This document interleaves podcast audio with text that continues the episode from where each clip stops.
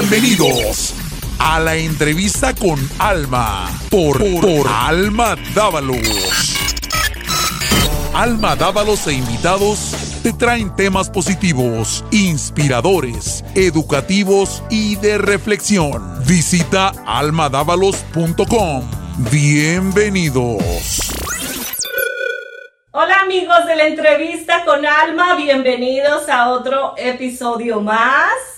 Muchísimas gracias por su preferencia, por estar viendo todas las entrevistas que, que tenemos hasta el momento en el website almadavalos.com le encargo que, que cheque todas las entrevistas que ya tenemos, ya tenemos varias. Y bueno, el día de hoy estoy tan feliz, tan feliz. Y yo sé que usted también va a estar muy feliz porque es una entrevista que me la han pedido bastante. Sí, me la han pedido, me la han pedido por ahí al aire, en la radio.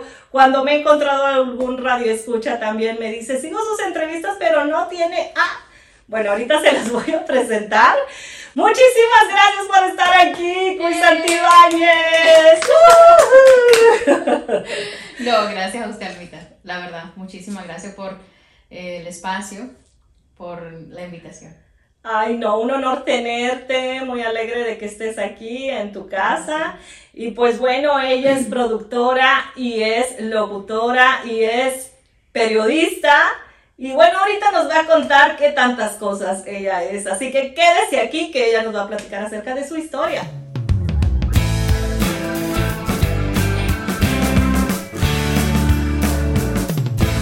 Uy, muchísimas gracias por aceptar la, la invitación y este, estoy bien contenta de verdad de tenerte aquí en la entrevista con Alma. Yo también estoy contenta. Muchas gracias. Qué bueno, qué bueno.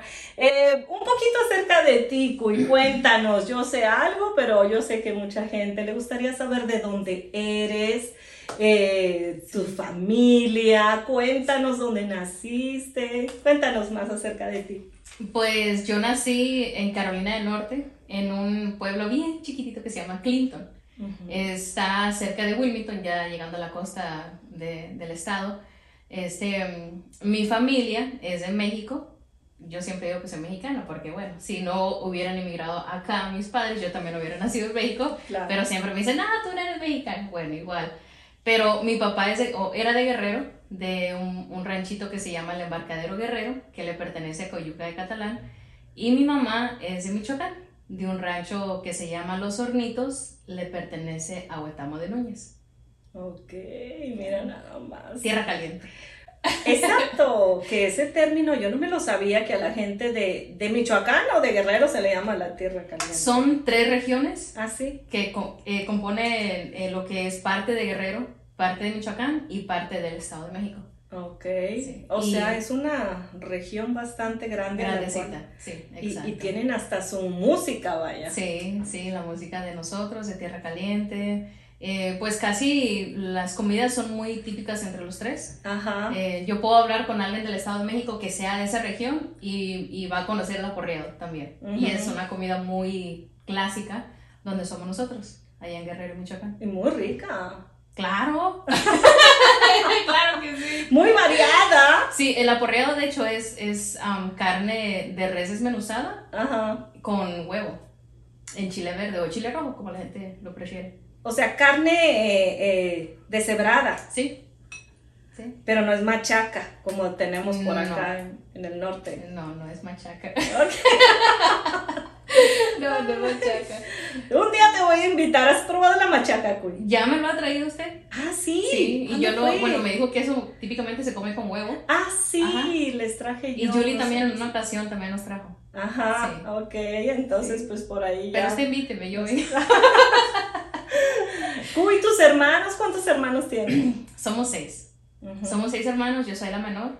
Somos tres eh, hembras y tres varones. No sabía que eras la menor, fíjate. Sí, soy. soy dijéramos allá, soy, la choca.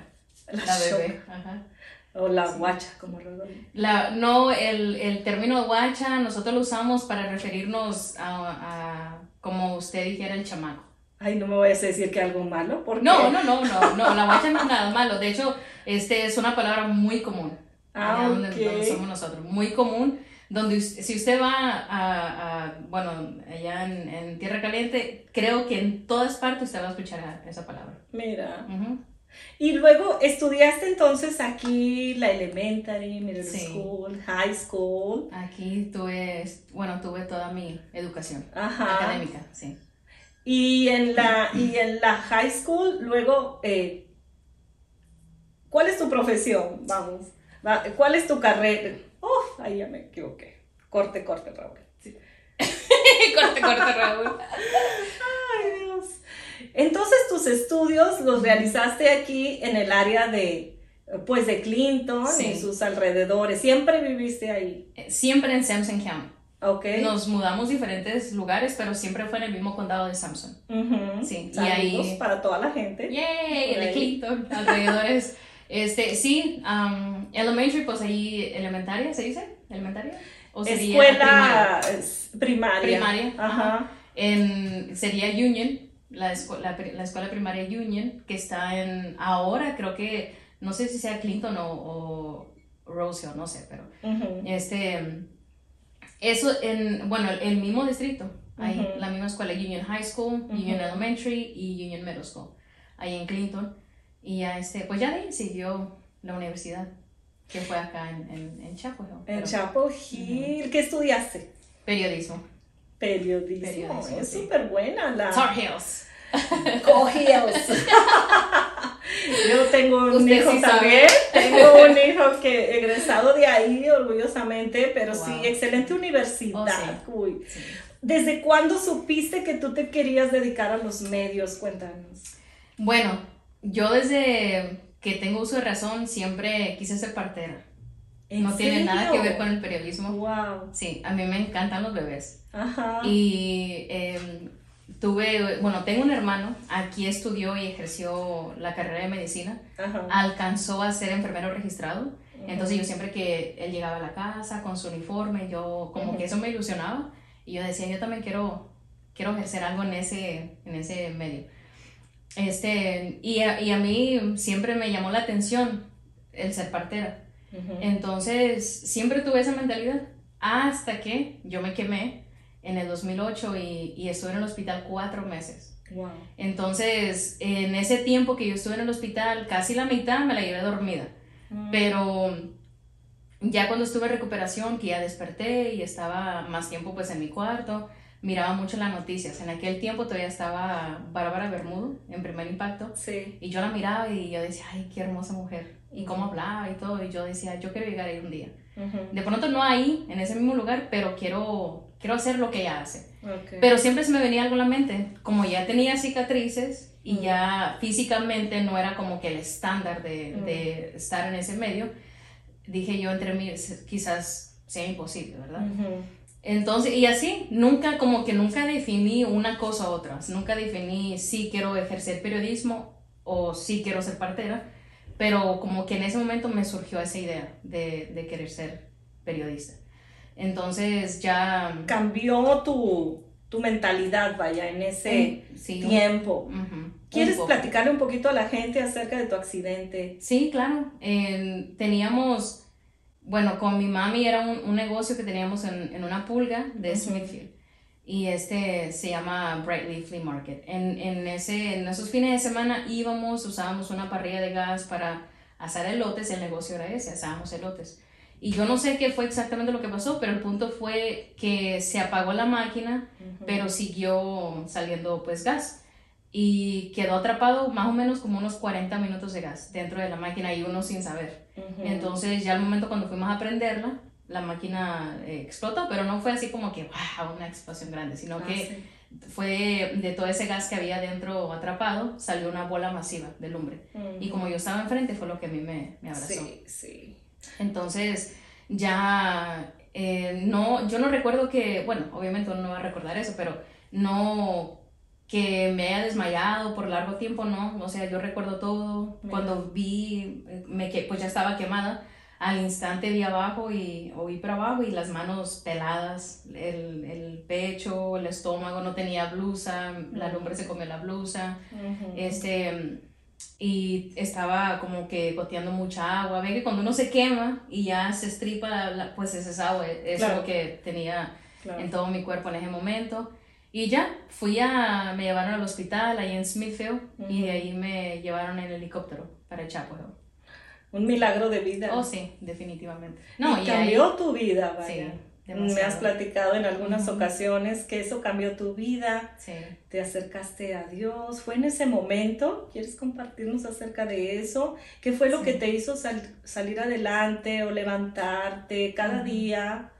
Digo, yo te he platicado también mi experiencia con mi hija, no, no, pues mm, nada comparado, vaya, con lo que te tocó vivir a ti, a tu familia, ¿verdad? Lamentablemente, pero sí algo viví y sí es un día a día, vaya, que ustedes como jovencitas, yo también tenía una niña, este, y tú eras joven, tenías que 17 años, 17. Así, ¿no has platicado? Pues sí, las mamás nos preocupa que no, que no se nos deprima, y este, me imagino que tu mami estaba también preocupada además por eso, vaya. ¿Qué es lo que te saca adelante o lo que eh, cada día, vaya, te levantabas, eras positiva? Este, bueno, antes de que, cuando el momento que me quemé, había cumplido 17 años, tenía hace como dos semanas. Mi vida antes de la quemadura fue es completamente diferente, muy diferente. Eh, se puede decir una vida muy rebelde, muy rebelde. Yo con mi, más con mi, con mi mamá no teníamos buena relación, porque obviamente como mamá ella siempre va a llamar la atención y mira, no hagas esto. Y, y estabas en la edad, vaya. no, yo sentía a los 17 años que tenía, que el mundo era mío y que nadie me podía decir nada. Y que solamente yo estaba en lo correcto. Y lo que yo quería hacer, déjame hacerlo. Entonces, cuando tienes una mamá que no, no apoya eso, e, es una pelea constante. Y así era con ella. Entonces, este, no tenía buena relación con ella, con mis hermanos casi tampoco, porque ellos me querían, pues, este, aconsejar y, yo, no, déjame, yo, yo sé lo que hago, soy invencible. Este, pero eh, en, en, ese momento que me quemé fue como que el comienzo de un proceso de, de, lo, que, lo que soy ahora. Yo antes, no, no voy a decir que no creía en Dios, porque fui creada en una iglesia, en una, en una familia que iba a la iglesia, este, que me inculcaron lo que es Dios, pero nunca realmente como que eh, sentía eh, el amor por eso, como mi mamá. Mi mamá es una mujer tremenda de fe, siempre ha creído en Dios. Pero yo como a mí me llevaban y a veces quería ir y a veces no, este, y también por el estilo de vida que yo llevaba, me convenía pues decir, ay, Dios no existe. Porque de lo contrario tienes que cambiar. Será como que si tú dices que Dios existe, y, pero haces lo que haces, entonces algo no está bien. Sí, sí. Porque Dios no quiere que, que seamos desobedientes.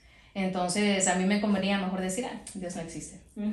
Bueno, pasan años y ya el momento que yo me quemo, allí fue el, el momento donde yo tuve mi primer encuentro con Dios, personal. Eso fue que yo ya había tenido malas experiencias con el enemigo, porque fue algo bien, bien, este, bien difícil, en, una oscuridad horrible, muy, muy mal. Entonces yo ya sabía lo que era estar cerca de, de, del enemigo, yo sabía lo que era, lo que se sentía estar en eso, en esa oscuridad. Pero en ese momento que me quemo, fue al instante, fue este, una presencia tan grande que dije yo, esto es diferente, pero se merece respeto.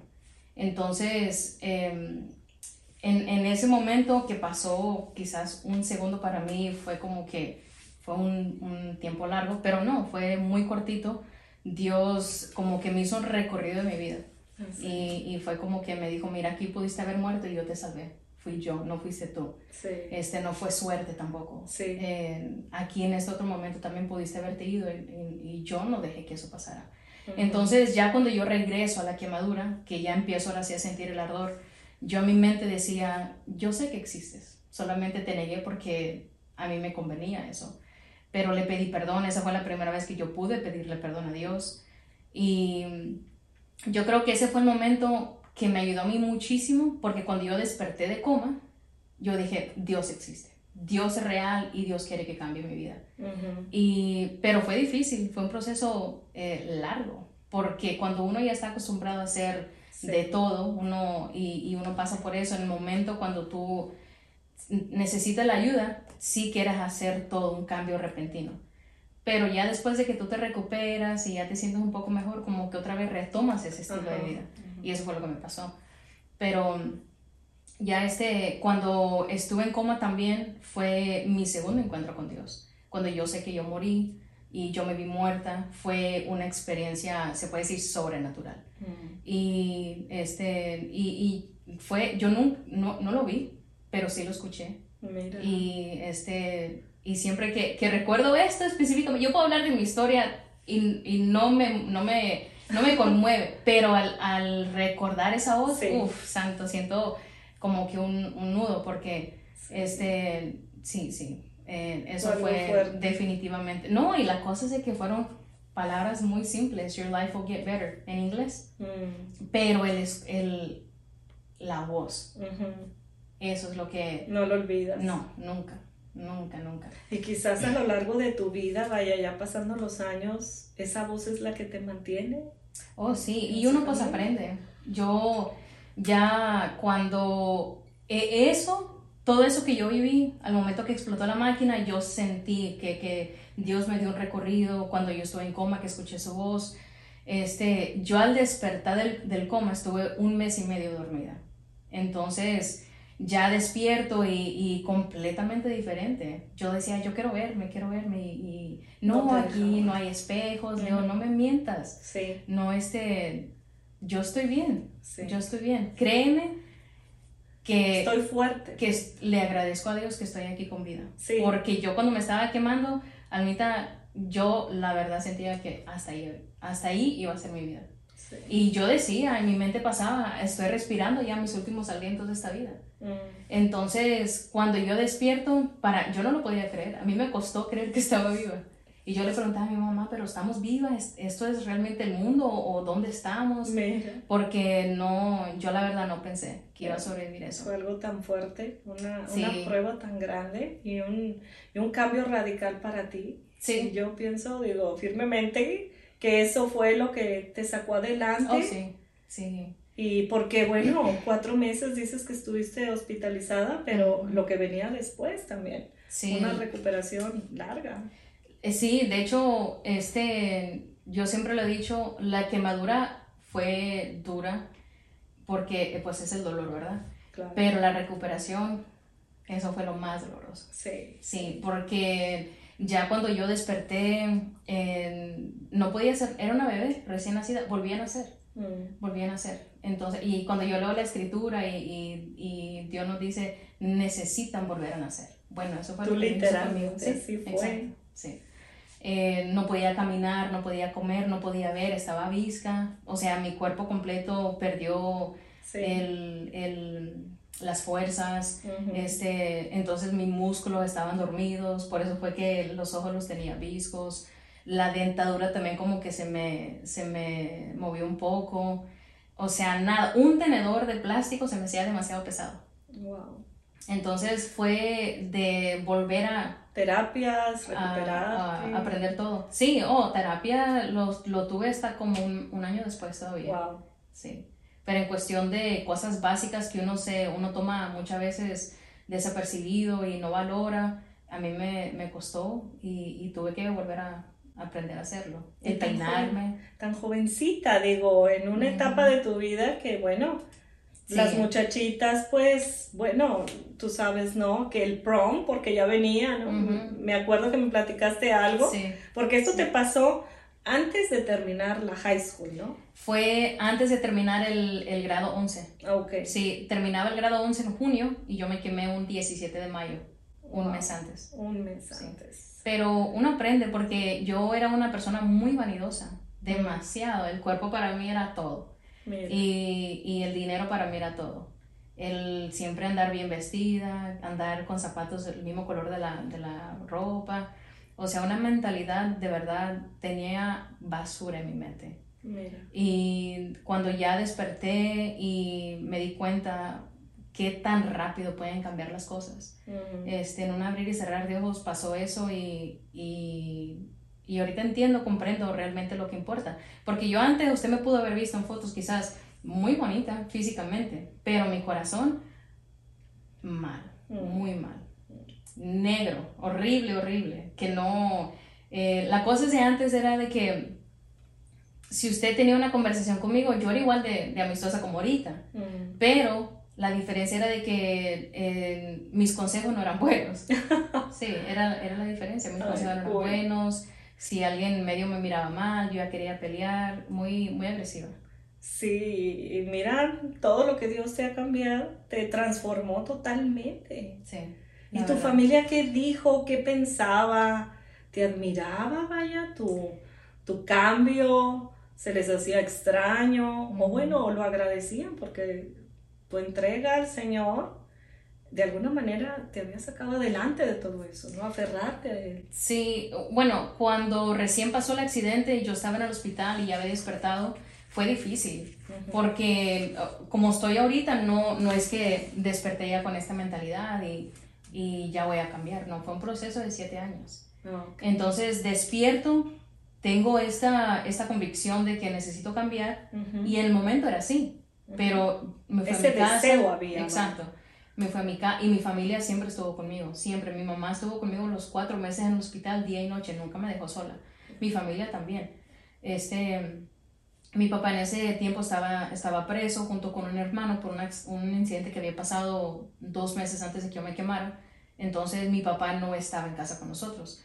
Eh, mi familia estaba era un sí no no era un desorden. un momento el 2008 para la familia nosotros fue un fue un quiebra, eh, fue un, un, quebrar. Sí sí. Este pero pues gracias a Dios salimos adelante con su ayuda y, y este pero cuando yo desperté del coma no fue fácil porque yo me miraba las manos y decía era como que esa mezcla de, de no ya no mires eso mire lo, mira lo que Dios quiere hacer contigo pero a mí me costó fue un proceso que, que, entenderlo. sí, entenderlo y aceptarlo. Porque a mí, porque pasó esto. Sí, entonces, bueno, no tanto porque a mí, porque yo sé que si no me hubiera pasado a mí, lo hubiera pasado a mi mamá, porque éramos las dos. Okay. Y yo nunca, fíjense que nunca había aprendido la máquina, siempre era mi mamá. Mm. Entonces, bueno, Dios sabe lo que hace y, por qué lo hace, cómo lo va a hacer. Yo sé que si yo, eh, por un milagro de Dios, sobreviví, de pronto mi madre no hubiera mm. sido de la misma manera. Entonces yo siempre le agradecido a Dios de que en ese momento me puso a mí en ese lugar y no a mi mamá. Ay, pues Entonces, este, pero ya cuando empezó la recuperación, de que eh, fue, un, fue aparte doloroso, este, el tener que adaptarme a ciertas cosas que antes podía y ahora no, era completamente dependiente de todo. Claro. Eh, todos me tenían que hacer todo y eso era algo que yo luché mucho con eso. Sí. Porque yo quería ser pues la misma el cruz ayuda. Vaya. Ya no eras independiente como lo eras, sino que necesitabas ayuda. Sí, hay, hay, un, hay un dicho, en, bueno, no es un dicho, pero es como algo eh, reconocido en inglés de que um, God will break you, humble you. Dios te, te, tiene que quebrar completamente para moldearte de nuevo a la forma que Él quiere que seas. Y eso fue definitivamente lo que Él hizo conmigo, porque no fue solamente físicamente, fue eh, todo, mentalmente, espiritualmente, pues realmente nunca tuve una vida espiritual, pero mentalmente este, tuvo que quebrar muchas ideas que ya tenía en mi cabeza. Pero sí, este... Y yo creo que la relación también con tus seres queridos cambió bastante. Sí. me imagino. Es que cuando Dios llega y hace un cambio radical y, en toda tu persona. Y, y bueno, eso es un milagro de vida. Gracias por compartirnoslo. Eh, yo sé que, digo, es admirable todo lo que has vivido y verte tan segura de ti misma y este y el que digas que eh, ver tus cicatrices es son ah, tus babies, como dices, porque te recuerdan que Dios te mantuvo oh, viva, que te mantiene con vida. Y eso, eso es muy, muy lindo, muy lindo escuchártelo, y la madurez con la que hablas y el orgullo que tienes de, mira, salir adelante. Yo creo que el, el escucharte a ti, ahora sí que es un ejemplo, un testimonio bien grande para todos nosotros, que a veces nos quejamos por cualquier cosa. Bueno, somos humanos. Sí, somos humanos. Pero... gracias por compartir ese testimonio eh, pasas ese proceso de, tu recuperación y bueno, se llega, como dices, ¿no? El, tiempo de senior en tu high school. ¿Y qué pasa? ¿Vuelves a la escuela? ¿Estudias desde casa? ¿Cómo fue eso? Yo salí, me quemé en mayo y salí exactamente cuatro meses después del hospital. Salí un 17, 17 de agosto de ese mismo año. Entonces, pues yo estaba completamente pelada, de, de la cintura para arriba, pelada, de, las, las piernas, me quitaron la piel de las piernas para hacer trasplante en las manos. Entonces estaba pues con, ¿cómo se dice? Gases. Heridas, gasas. Ajá, tenía las gasas en todo el cuerpo. Entonces, eh, cuando salgo del hospital estoy completamente abierta todavía de, de las heridas y los doctores me acuerdo que me querían cubrir de, de, pies a cabeza porque iba a salir al mundo. Y no, en el mundo está feo, te van a criticar. Y yo le dije, no me importa. Ya déjame salir porque ya me voy a volver loca aquí en este hospital. Pues ya despierta dos meses y solamente encerrada allí. Entonces me dijeron de que quería, pues obviamente ya llega el, también la parte académica de que ya despertó, ya está viva, que sigue. Y vinieron a hablar conmigo los de la escuela de, de ahí del hospital que si quería continuar la high school en la escuela, en, en el hospital, perdón. Y pues eso yo me puse bien contenta porque dije, sí, voy a salir del cuarto y voy a, a ver más gente y así. Y pues estimular el cerebro porque este, uno estar pensando y no sí. ahí encerrado no, no es bueno. Y le dije yo que sí. Entonces, desde antes de que saliera yo del hospital, yo ya estaba terminando mi último grado de high school en el hospital. Wow. Y, y ya este y no querían ellos porque era cuestión de despertar temprano, tener que como que reacomodar mi agenda, porque tenía muchas terapias y les decía, no me importa, prefiero sacrificar pues tiempo a la mañana para estudiar y, y este, empezar ya mi último año que estar aquí pues, hacer, pues haciendo nada. Y gracias a que me apoyaron con esa parte, sí me dejaron, pero muy aislada, no podía juntarme así con mucha gente porque como estaba abierta, mi cuerpo estaba abierto, era muy propensa a infecciones, a muchas infecciones. De por sí ya tenía una infección que ponía mi vida en riesgo. Cuando salgo del hospital es la misma cosa. Entonces eh, me dijeron, no puedes ir al, eh, físicamente no puedes ir a, la escuela todavía. No, y yo lloré y les dije, no pueden hacerme eso. Ah. Si ustedes me dejan en mi casa me voy a volver loca. Y si están cuidándome de una depresión, voy a caer en depresión. Porque yo no soy así, no soy de, encerrarme, no, no me gusta. Y ya, este, me, bueno, me pusieron tantas trabas como para decirme no. Y cada una eh, me mandaron a hablar con, con, el director de la escuela, que si ellos me aprobaban de esa manera, sí. Este, con el director de, del centro de quemaduras también, bueno, fui y hablé con él. Y lo que ellos más estaban cuidando era como que la burla de la gente, mm. de regresar otra vez y así. Entonces ya yo les dije, no, no, yo estoy, estoy lista, yo estoy, estoy bien, me siento bien. Y pues como fue, me dejaron terminar el, ya el, el, último año de high school en cuanto salí del hospital. Salí por decir hoy mañana me fui al, a la escuela, a la high school. Mira, feliz tú de este, retomar tu oh, vida. Oh, sí, no, de ver a, pues, a mis amistades. Eh, aunque sí fue un poquito diferente porque ya no, ya no estaba el día completo, solamente tomaba como que las clases más básicas, lo que fue inglés, matemáticas. Y ya en, entre lo que fue el mediodía, o como de las 11 a la 1, tenía que ir a, tomar terapia. Entonces iba y regresaba. Y ya este, ese año también fue el primer año que hicieron el Senior Project, que es un, un proyecto larguísimo para los que se van a graduar. Y uno tiene que ser un, como un, un eh, investigar como un tema. Y fue como que lo que me hizo a mí dudar un poquito, porque de por sí iba a empezar tarde. Ah, iba a empezar ya en, en septiembre, fue cuando empecé ya la high school físicamente y ya tenía como un mes de retraso yo.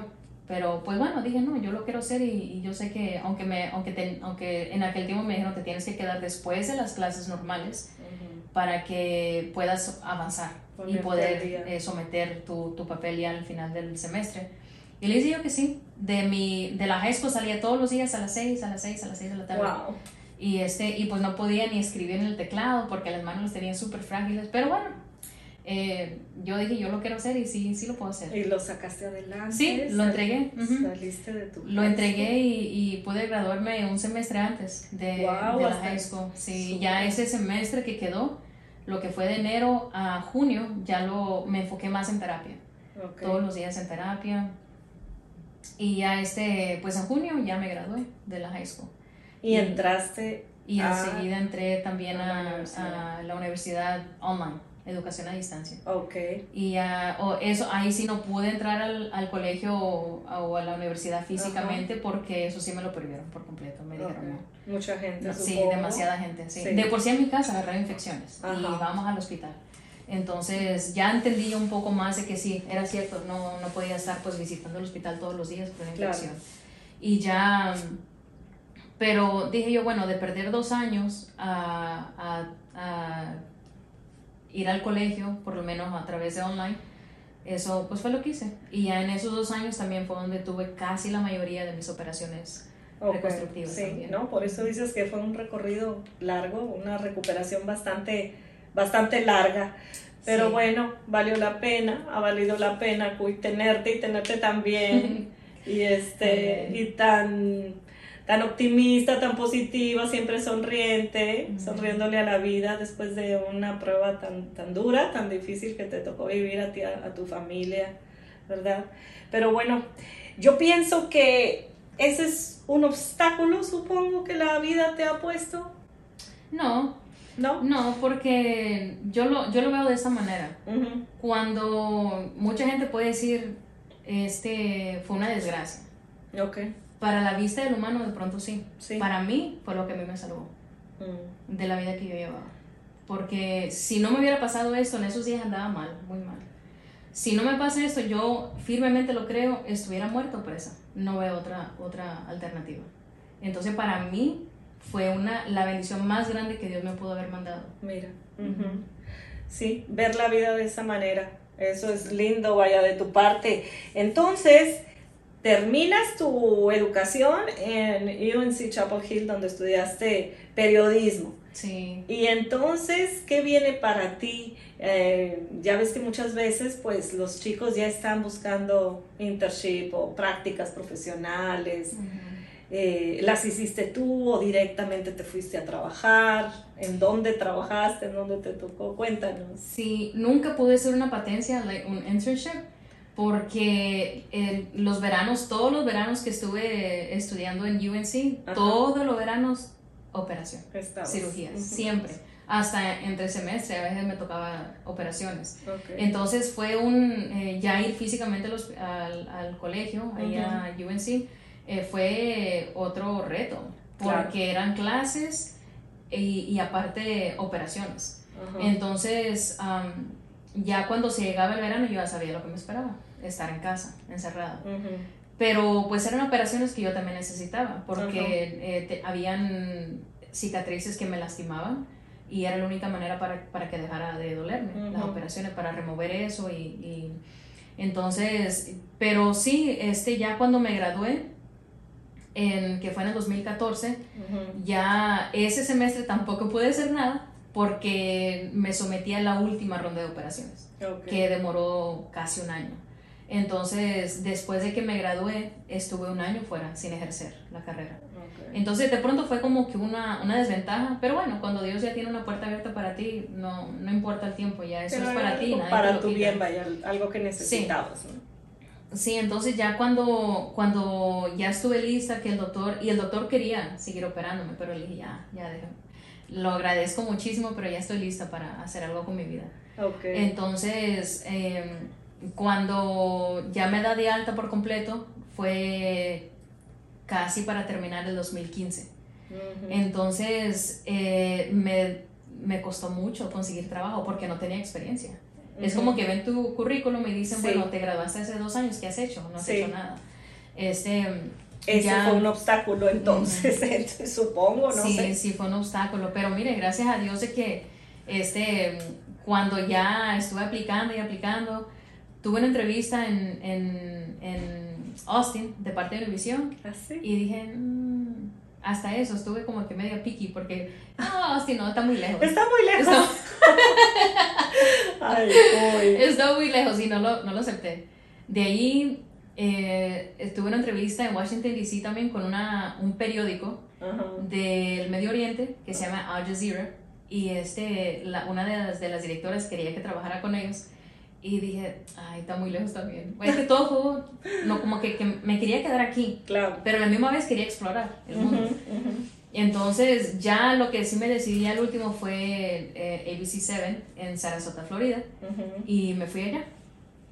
Allá fui productora de, de unas noticias de ABC7. Y, pero el ambiente no me gustó. Nada, no. El ambiente no te gustó, pero el trabajo era algo que a ti es justo lo que esperabas, lo Bueno. disfrutabas. Ser productora es, es eh, en parte de compensación, se puede decir, es más que un, pre- que un presentador de noticias. Porque Ok. el productor es el que produce Claro. lo que tú vas a decir. Claro. En cuestión de si era lo que yo quería hacer, no. Porque no quería ser productora, quería ser periodista, quería ser presentadora de noticias o Ok. reportera. Ok. Entonces me dijo la directora, empieza, em- vam- vamos a empezar de aquí Ajá. y ya, este, yo estoy segura que en un año tú vas a, vas a estar más, va- Ujú. vas a salir de lo que es ser productora. Ujú. Entonces empecé a trabajar con ellos y yo hablaba con ella, ella me llamaba a la oficina y hablábamos y me decía, me gusta mucho cómo hablas. Ujú. Yo creo que tú vas a escalar más, más pronto de lo, que, de, hasta de lo que yo había pensado. Pero ya para ese entonces el, el ambiente, la atmósfera de ese trabajo era muy, no sé, no era, te gustó. yo era la única hispana. Entonces, y, y Sarasota es un lugar de mucho dinero, es un lugar multimillonario, Ok. donde ahí se van y se retiran los veteranos, este, gente rica. Entonces, como que en sí el ambiente de ese lugar de Sarasota es, es mucho dinero, muy ambicio, ambicionistas. ¿Sentiste discriminación? Aparte de discriminación, este, como que todo pensaba en dinero. Si no te produce dinero, no tengo tiempo. Entonces, nunca como que pude realmente establecer relaciones sanas. Amigos, Ajá, amistades. sí, Ajá. exacto. Todo era vani- vanidad. Y bueno, digo, de ahí vengo. ¿De qué me puedes decir? Y no me gustaba eso. Entonces, eh, a la vez lo entendía, porque bueno, yo pasé por eso también, pero yo quería, pues, no sé, hablar de la vida. Con, y, y sola una, una muchacha que la sentí muy sencilla, pero ella trabajaba en la tarde, yo trabajaba en la madrugada. Entonces casi no, no, no nos mirábamos. Ya este, cuando llegó un punto donde yo con mi compañero que trabajábamos de mano a mano, porque él producía las noticias de la mañana, yo enseguida, teníamos que trabajar en equipo Ajá. y no éramos equipo. Entonces él ya tenía, había hecho una patencia ya de dos años y pues él ya conocía las reglas de la estación, ya él sabía lo que a la directora le gustaba. Obviamente yo no, aunque es noticias, pero cada estación tiene su manera de trabajar. Por ello es Entonces, una desventaja. con- exacto, sí, entonces yo le preguntaba algo, ella me decía, pregúntale a él. Entonces yo le preguntaba y como que, eh, ah, haga de cuenta, usted me pregunta algo, bueno, no se supone que tienes que saber eso. Oh. Entonces me hacía sentir como que, no sé, como que tonta, ¿me entiende? Y, y nunca pudimos como que entablar una buena relación de, de Hacer trabajo. equipo. Ujú. Ajá, y igual también con, con los demás compañeros, de por si éramos un equipo bien pequeño. Y ya llegó el momento donde dije yo, no, esto no, estoy lejos de mi familia, eh, no los puedo ver, yo soy muy hogareña, desde que me quemé me, me hice muy cerca a mi familia, a mis papás, Ujú. a mis sobrinos, desde que me quemé fueron mis mejores amigos, mis sobrinos, dejé todo lo que conocía y ellos Mira. eran mis amigos, los extrañaba demasiado, hablaba con ellos todos los días, despertaba llorando, me dormía llorando y dije, no, no vale la pena. Entonces, este, dejé ese trabajo, lo dejé por completo y le dije, ya no. Extrañabas también bastante, vaya, tu familia, Claro, tu lugar. Sí. Nunca habías salido de aquí también. no, no, para vivir no. Había estado, había vivido en, en Houston con mi hermano, Ah, pero sí. era con mi hermano, o sea, tenía Ok, alguien... La familia. Exacto. Pero ya llegar a un lugar donde no conoces absolutamente nada, estás conociendo todo, te cambian la agenda por completo, y ahorita en vez de comer durante el día, comes en la noche, Sí. en vez de dormir durante la noche, comes, duermes durante el día, Sí. fue algo, un cambio muy, muy drástico y no me gustó. Y volviste, y regresé a Carolina. regresaste. En el 2000, en mayo 2017 me regresé. Mayo 2017. Ujú. ¿Y cuándo? ¿De ahí se da la oportunidad en la ley o pasaste por otro trabajo? Pasé por otro trabajo, Ah, sí. pero cuando estaba, estaba en, en, en Florida y ya había decidido ya no más Ajá. trabajar ahí, en esa, en esa estación de la televisión, me puse a pensar, ¿qué más puedo hacer que está bajo la rama de periodismo? Ok, Porque no quiero, pues, tirar a la basura mi carrera. claro. Entonces, eh, porque mi mamá era de que no, ya estás ahí, ya estás grande, enfócate y, y concéntrate. Y mi papá, no, mija, si quieres regresarte. Entonces estaba como, ¿qué me hago caso? Y pensaba mucho en mi mamá, de que, de que sí es cierto, pues ya estoy grande, tengo que hacer mi vida, pero algo me decía no. Entonces eh, yo quería regresarme, pero a la vez hacerla sentir orgullosa también a ella, porque me ayuda Tener algo, vaya, a la mejor, me voy a regresar, pero tengo esto. Ya. Exacto. Entonces me puse a, a, ver allá, digo, ¿qué más, qué más? Bueno, radio radio, pero nunca le di la oportunidad a la radio cuando estaba estudiando. Siempre en UNC me decían, toma una, una clase en radio para que tú veas si es algo que te puede gustar. Y yo siempre decía, no, y no, y no, televisión, y televisión. No me imagino ahí. Exacto, sí, no me imagino haciendo radio. Y ya cuando me pongo a ver qué más puedo, puedo ejercer dentro de la misma carrera, dije yo, pues televisión o radio, de ahí. Y la ley se me vino a la mente. ¿Sí? Sí. ¿La escuchabas? sí, claro. En Clinton, cuando era la 96.9, se escuchaba muy bien en Clinton. Ya cuando se cambió a la 101.1, ya no, porque ya cortaron la señal de, del este del estado. Pero em, creciendo, sí, no, hombre, yo escuchaba el gallo desde entonces, ah, escuchaba rumba los domingos. Mira. Este, pero durante la semana igual también. Eh, era algo que, que crecimos con la ley. Entonces, eh, de ahí me puse a buscar otras, otras radios también y le mandé a, a, Julie mi currículum y en ese momento me contestó y me dijo, mira, ahorita no tenemos vacantes, pero voy a guardar tu, tu información por si salga algo. Y no, yo lo vi imposible eso. Entonces ya este, estaba en Florida todavía cuando yo le mandé el currículum a Julie. Ah, ya me regresé a Carolina, llegué acá y eh, obtuve un trabajo en marketing. Ya este, ahí estuve, que fueron como cuatro meses, quizás.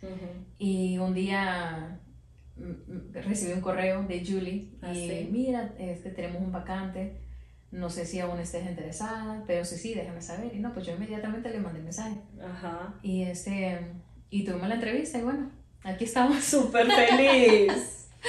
Y, es, y desde el principio estuviste así, de lunes a viernes, en la mañana, a las 10. Ah, era de lunes a sábado, de lunes a domingo. ¿En serio? Sí, sí.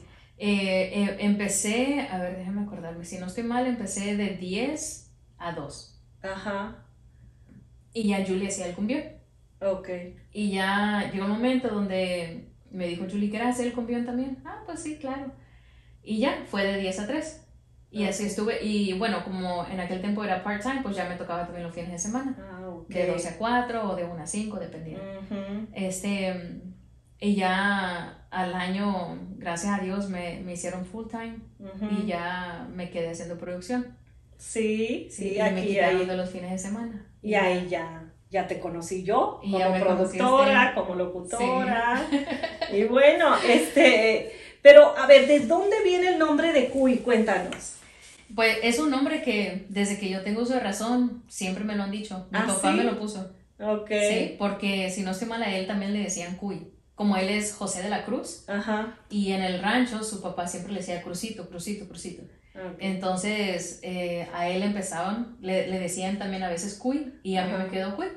Ok, entonces tú cuando llegaste a la, a la radio, pues dijiste, díganme Cuyo, este es mi, mi, nombre, mi sobrenombre. Sí, de toda la vida. Pensé que quizás te lo habían puesto por ahí en la radio. No. ¿No? No.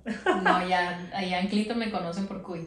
Cuy, ¿qué sientes ahora de compartir micrófono? Yo sé que ustedes, yo no sé si tengan problemas reales, o sea, show, cuéntanos, porque la misma pregunta le hice a Gallo.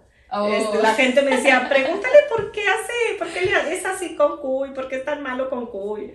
Y entonces digo, la misma pregunta te hago. ¿Hubo alguna vez algún problema? ¿Por qué se pelean? ¿O es puro show? Cuéntanos. No, es, es puro relajo. Con el gallito no, este eh, Gallo no tiene paz, no sé qué le pasa, lo vamos a tener que liberar de ese espíritu malo que tiene. No, pero eh, desde un principio, gracias a Dios hasta eso, mire, que, que aparte de, uno llegar a un trabajo, yo siempre lo he dicho y eso fue lo que a mí me encantó mucho de este trabajo, porque en Florida yo no, yo no sentía esa paz. Okay. Mucho menos para decir que tengo una familia ahí. Aquí no es así. Aquí siento que dejo mi casa, mi familia, llego a mi trabajo y es otra familia. Exacto. Con todos, con Sí, todos, con sí. todos eh, me llevo bien y, y entre nosotros. Entonces, este, pues Gallito a veces, eh, no sé, no sé, no- sé qué le pasa. Es que No. me dio mucha risa porque puso Julie un- una publicación, ¿no? De que si alguien nos había robado algo en, en Ah. alguna ocasión. Sí. Y él puso que la paz. me la quitó Cuy la paz. Ay, no, qué risa me dio. Pero bueno, siempre están así, pero la verdad es una hermandad entre Claro. ustedes, ¿no? Sí, no, sí. yo sé que hay cariño. Nada más si alguien está por ahí con la duda, pues yo quise hacerle la pregunta, si era show o qué pasó. No, no, y yo le he dicho a Gallo, no seas tan llevadito porque hay gente que no lo toma así. Hay gente que, que realmente piensa, me han llamado y dice, oye, ¿por qué no te llevas con el gallo? Porque el gallo no, no te quiere. Así es el gallo, bien llevado. Pero no, gracias a Dios que, que con todo nos llevamos bien. No, es que siempre cuando me ha tocado este cubrirte algo, ¿no? Que tienes que hacer algo, vacaciones, me dicen, les digo, es que voy a hacer lo posible porque no extrañen tanto a Cuy. Créanme lo que voy a estar, lo que esté eh, en mis manos, voy a hacer lo que esté en mis manos para hacerlo. No, y me dicen, es que si no quieres que le extrañemos, tienes que darle ahí a, a Gallo.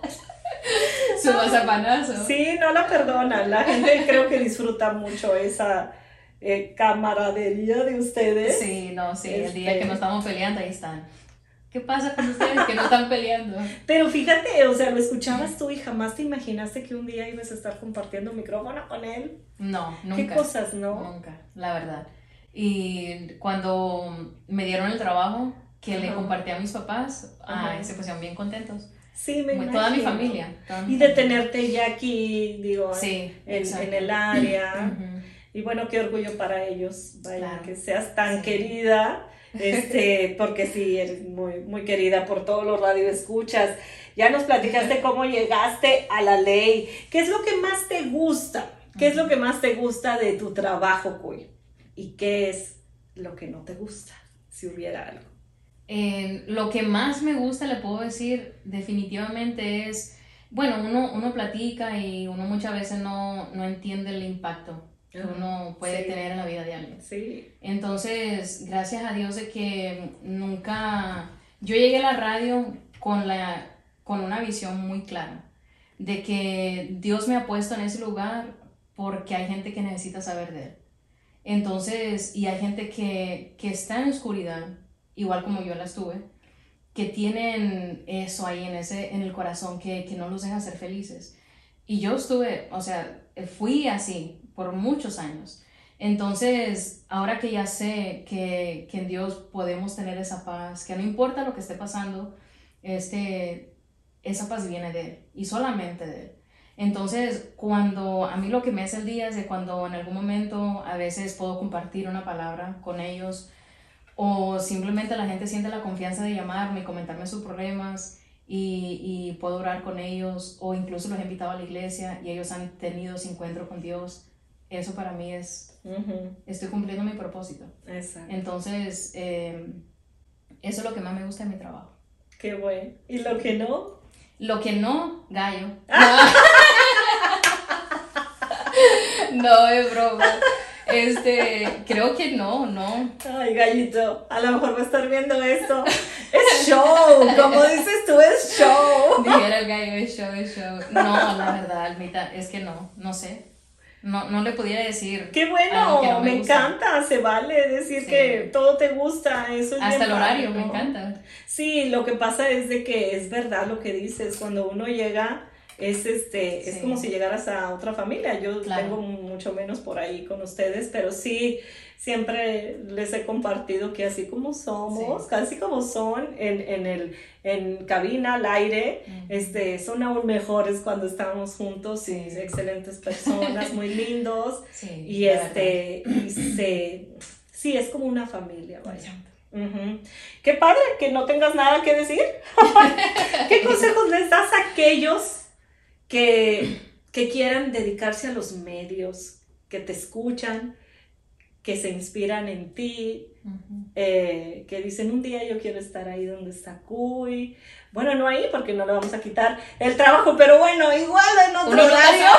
igual en otro horario, no, este, sí, porque al ratito te voy a preguntar cuáles son tus metas, pero bueno, sin adelantarnos, ¿qué consejos este, le das a, a esos jóvenes o a esos niños que quizás te oyen, te escuchan? y que quieren dedicarse a los medios, no sé, televisión, radio. ¿Qué consejos les das? Eh, bueno, pienso sobre todo tiene que ser algo que realmente aman. Porque, y como cualquier otra profesión, o sea, tiene que ser algo que, que uno disfrute, que uno ame. Eh, en este medio, una de las cosas que, que mucha gente puede ver como una desventaja es, por ejemplo, cuando voy a la calle, ¿verdad? Uno dice esto, tiempo personal y, y vas a la calle y ves a, a gente que te conoce a través de la radio y quieren platicar contigo. Entonces, este, eso para mí, para mucha gente, es como que, ay, qué pereza. Sí, sí. Para mí, bueno, es una bendición, porque eh, e, es algo que si la gente se atrae a ti, es porque estás dando algo bueno. Entonces, en este medio, eso son, ya sea televisión, ya sea radio, es una de las cosas que no te puede, es como que ya esa línea de vida privada y vida pública ya no existe, porque de cierta forma eres figura pública. Claro.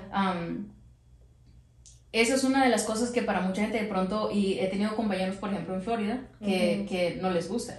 Pero bueno, o, o, o, no te gusta o te gusta, pero igual ya estás ahí. Son entonces, del oficio, vaya, y si no lo disfrutas, también eso. Sí, entonces, y, bueno, yo con la gente que, que, me ve en la calle, para mí es un gusto saludarlos, conocerlos.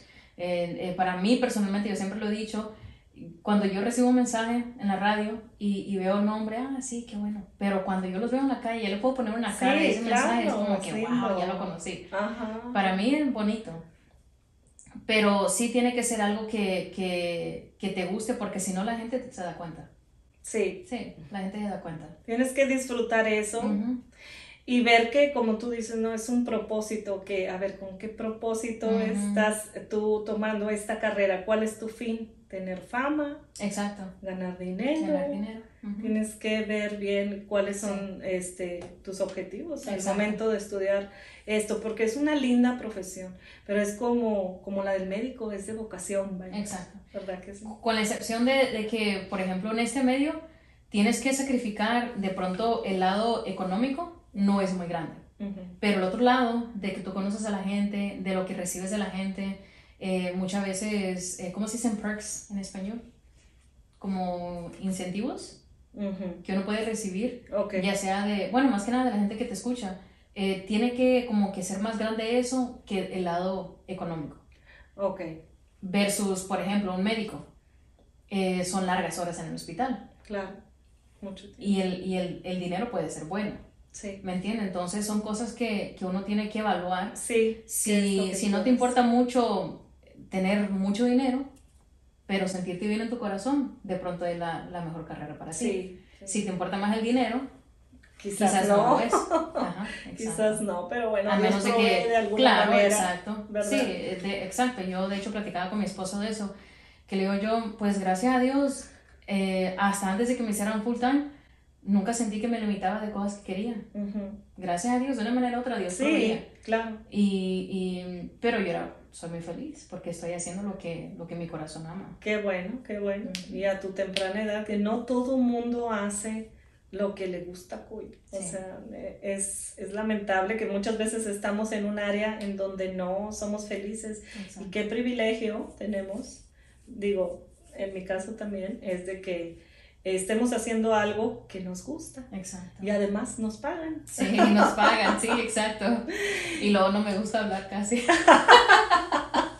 Esa sonrisa tan conocida por aquí en el área del triángulo, del trial. Yo sé que eres una persona bien, bien querida por nuestros radioescuchas, que siempre están atentos a ti, que recibes muchos mensajes y qué lindo, ¿no? Que tengas esa, eh, esa relación con el público. Claro. Este, ¿Cómo te ves de aquí a cinco años? ¿Cómo te ves de aquí a diez años?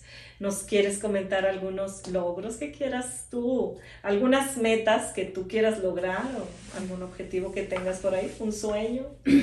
Pues, no sé, me gustaría, eh, se puede decir, en unos cinco años, no sé, estar en México. Me ¿De gustaría verdad? regresar, sí. ¿En serio? Sí. Sí, yo sé que en Guerrero no se puede vivir, por lo menos ahorita. Primero yo no sé, como Pero te años. gustaría vivir en México. Pero, ajá, sí. Porque no has vivido en México. No, yo nací acá y toda Ajá. mi vida ha sido acá. Ajá. He visitado, pero nunca ¿Te he vivido. gustaría? Oh, sí. Sí, sí porque, pues mire, aquí uno sabe que, que la vida aquí es, siempre es trabajar. Así tenga 50, 60 años, aquí siempre va a ser eso. Pues sí. Este, depende, yo siempre, desde que yo me quemé, tengo eh, eso de que el dinero es importante, porque obviamente se necesita, Claro. pero no es como antes, que quiero dinero, dinero, dinero, dinero, y, y nunca soy feliz, o sea, nunca me sacié. Ujú. Entonces ahorita es como que quiero estar en un lugar donde yo pueda, por ejemplo, mis hijos en, en un futuro, que Dios me dé hijos, nos dé hijos, este, yo criarlos. Porque no me gustaría, yo lo he visto hasta con mis sobrinos, de que desde bebés los dejaban cuidando y ter- terminan amando más a los niñeros, a las niñeras, que a los padres. Y, y no sé, eso se me hace muy... Tú Muy quieres duro. criar a tus, Claro. a tus Sí. hijos. sí. ¿Quieres compartirnos acerca de eh, tu esposo? Sí. Eh, él, ¿Cómo lo conociste? Para terminar esta entrevista, ¿cómo lo conociste y en qué época se casaron? Muy, muy particular esa ese tiempo. Sí, a él, de hecho, él, él era un radio oyente de ¿Ah, la sí? ley, sí. Te Y casaste con un fan. Me casé con un radio oyente, sí. Yo lo conocí a él, bueno, de hecho la primera vez que, que lo escuché hablar, Ajá. esa mañana eh, estaba, era el despertador, era Gallo y. Entonces ellos estaban regalando boletos porque iba a llegar arrolladora, no me acuerdo a cuál salón ni a dónde, pero iba a llegar la arrolladora. Entonces, este, como ellos siempre hacían un concurso de canto y la mejor persona que cantaba se llevaba los boletos. Él llamó y cantó una canción que se llama Niña de mi corazón. ¿En serio? Y yo justo cuando él está cantando, como que alcancé ya los últimos 20 Entraste segundos. a la cabina. No, iba, iba saliendo del apartamento ya para ir al, al Oh, tú lo trabajo. viste en la radio. En la radio, sí. Ok. Entonces me subo al carro y prendo la radio, prendo el carro y pues ya lo tengo programado en la, en la ley. Ajá. Y pues estoy escuchando que alguien está cantando y dije yo, wow, canta, canta bien, canta bonito. Entonces, ya cuando al final de, de- del canto dice, esta canción me va dedicada a Cuy Santibáñez. ¡Wow! Entonces, ¡Ay, qué romántico! llegué yo a, pues voy en camino al trabajo, llegué a la cabina y justo cuando voy entrando a la cabina, lo tienen en línea, Gallo. Gallo estaba hablando con él para decirle que el público había votado por él. Ok. Entonces, eh, dice él, mejor te cambio los boletos por el número de teléfono de Cruz. Y en eso voy entrando yo a la cabina. Dice Gallo, no, pues aquí te la paso, ya va llegando. Y ya, eh, le dije hola y se quedó mudo, no dijo nada.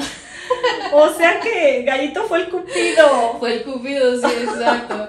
Y ya, eh, ya lo saludé, como no, no, no me dijo nada, ya lo saludé y ya seguí con mi vida. Ey, hola, ¿sí? Exacto, ¿Estás ahí? sí. Y bueno, eso pasó, yo pienso que como en, como en junio del 2018. Ok. Y ya este, de junio ya, ya no supe. Ese, esa misma semana, él llamó a la radio pidiendo otra canción, me la dedicó también, pero pues bueno, como no lo conocía, Ajá. pues no le hice pues mucho caso. Y ya este, llegó octubre y ese, ese octubre fui a conocer a una familia en un jaripeo, en Wendell. Ok. Y yo no soy de fiestas, no soy de... Antes sí, me encantaba. Ujú. Pero en esa ocasión fui a conocer esta familia. Y cuando, cuando fui a conocer a esta familia, ahí me lo encontré. A Ah, sí, casualmente. Ajá, casualmente, ahí me lo... Bueno, no. Él se te acercó que- porque tú no lo conocías. No, yo no lo conocía. Eh, yo iba caminando con la muchacha, la, a la familia que fue a conocer, y en eso se me acerca un muchacho y este ya se presentó y me dijo que cómo se llamaba y me dijo yo fui el que te cantó la canción de Arrolladora. Le digo, ah, ya, ya. Mira. Puse cara con, con voz y ya, nos tomamos una foto Y le dije yo, mándame la foto. Porque a mí me... Y toda la gente que yo conozco, así les digo, mándame la foto, me gusta mantenerlas. Y ya este me dijo, ok, está bien. Ya se fue y hasta ahí. Eh, ahí también en aquel entonces teníamos el club de texto de la ley, donde la gente oh, podía registrarse y mandar un mensaje y nos llegaba ya. Y ya me dijo, he intentado unirme al club, pero no puedo, ya lo, lo agregué. Y, este, y así, así se quedó. Entonces, eso fue un sábado, llega el lunes y me mandó un mensaje. Y ya me dijo, yo soy el que te cantó y así, Manuel. Y le dije yo, hey, mándame la foto. No me la has mandado. Es que no tengo redes sociales. Le digo, ah, claro, la típica respuesta, ¿no? Dice, eh, mándame, si, si gusta, mándame tu WhatsApp y prometo no molestarte.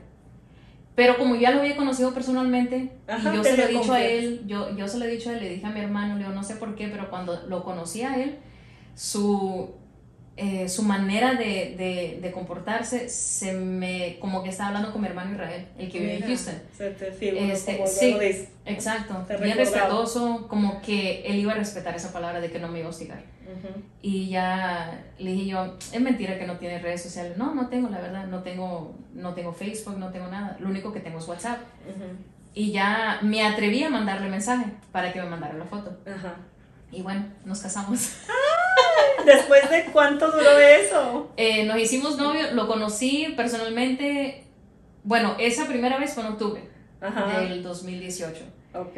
Y nos conocimos en persona en diciembre. Ah. En diciembre de ese año. Pero yo, yo como le dije a él, este, a mí no, no me importa el físico, no me importa lo que tú me puedes decir. Igual tú me puedes decir lo que tú quieres y Dios me va a comprobar si sí o no. Pero yo sí, yo le, yo le decía a él, este, de hecho, la segunda vez que nos vimos fue en una iglesia, en una iglesia. Una amiga mía se bautizó y, y él solo se invitó porque quería, me imagino, verme. Ah, Y le dije yo, bueno, pues ese fin de semana voy a estar ahí, si gustas llegar, puedes llegar. Ah, yo casualmente también Y yo, exacto. y ya llegó, eh, vio un poquito de, lo, de mi vida espiritual. Ajá. Y este, luego, pues es lo que hago casi siempre en la iglesia. Me amo a Dios. y, y, el día que yo forme una familia, quiero que Dios sea el centro.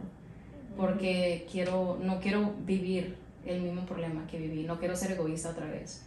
Este, lo que me toca a mí como mujer hacerlo, yo lo quiero hacer. Y lo que le toca al hombre que Dios tiene para mí hacer, eso es lo que yo quiero que él haga. Pero que entienda. Y, y la única manera que puede entender es de que sepa el camino. Entonces ya, a veces nos poníamos a leer la Biblia, y fue, eh, fue algo que, que, le pedí confirmación a Dios, porque no era como antes, que ah, me metía en relaciones y si funciona, no. No, sí, esto fue, Dios, yo necesito que tú me digas si este es el hombre que tú tienes para mí. Y por más que a veces uno, Dios te puede decir que sí, pero uno razona a veces. Y eso me pasó a mí. Entonces ya la tercera vez dije, bueno, yo voy a confiar en, en ti de que este es, es el hombre que tú tienes para mí. Y bueno, gracias a Dios. Qué bueno, y son una pareja bien linda. Saludos a Manuel. juntos sirven al Señor y, y, están por ahí, han, son un lindo matrimonio y un ejemplo para, pues para todas las parejas que quieran unirse y bueno, poner siempre al centro, en el centro y como como fundamento a, Cristo, ¿no? No hay como eso. Exacto. No, y, y es, bonito porque hemos tenido un problema. Los primeros dos años, santo, fue terrible, mm. terrible, terrible. Pues sí. Porque eh, muchas veces, pues uno, imagínese, yo le, apenas platicamos de esto, yo, me casé a los que fueron 28 años. Okay. Él se casó a los 32. Entonces ya toda una vida viviendo, pues Sí, muy formado nuestras anchas y salíamos cuando queríamos, nadie nos decía nada. Entonces ya llegaron un momento donde ya unir vidas son dos cabezas diferentes, dos mundos, dos tipos, maneras de pensar. Crianzas. Exacto.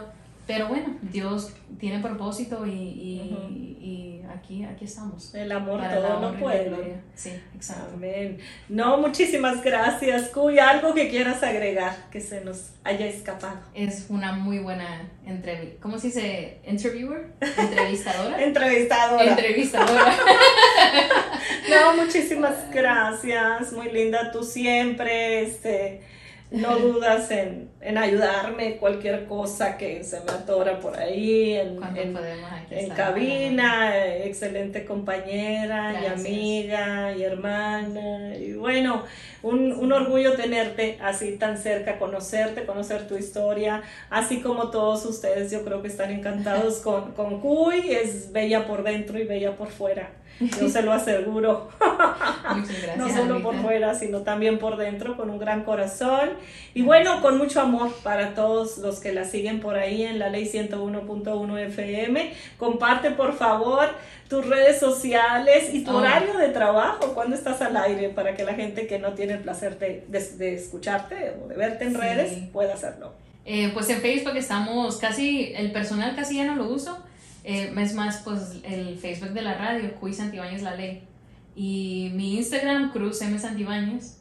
Y ya en, en tiempo de horario, pues lo normal, de 10 a, a 1 de la tarde, de lunes a viernes.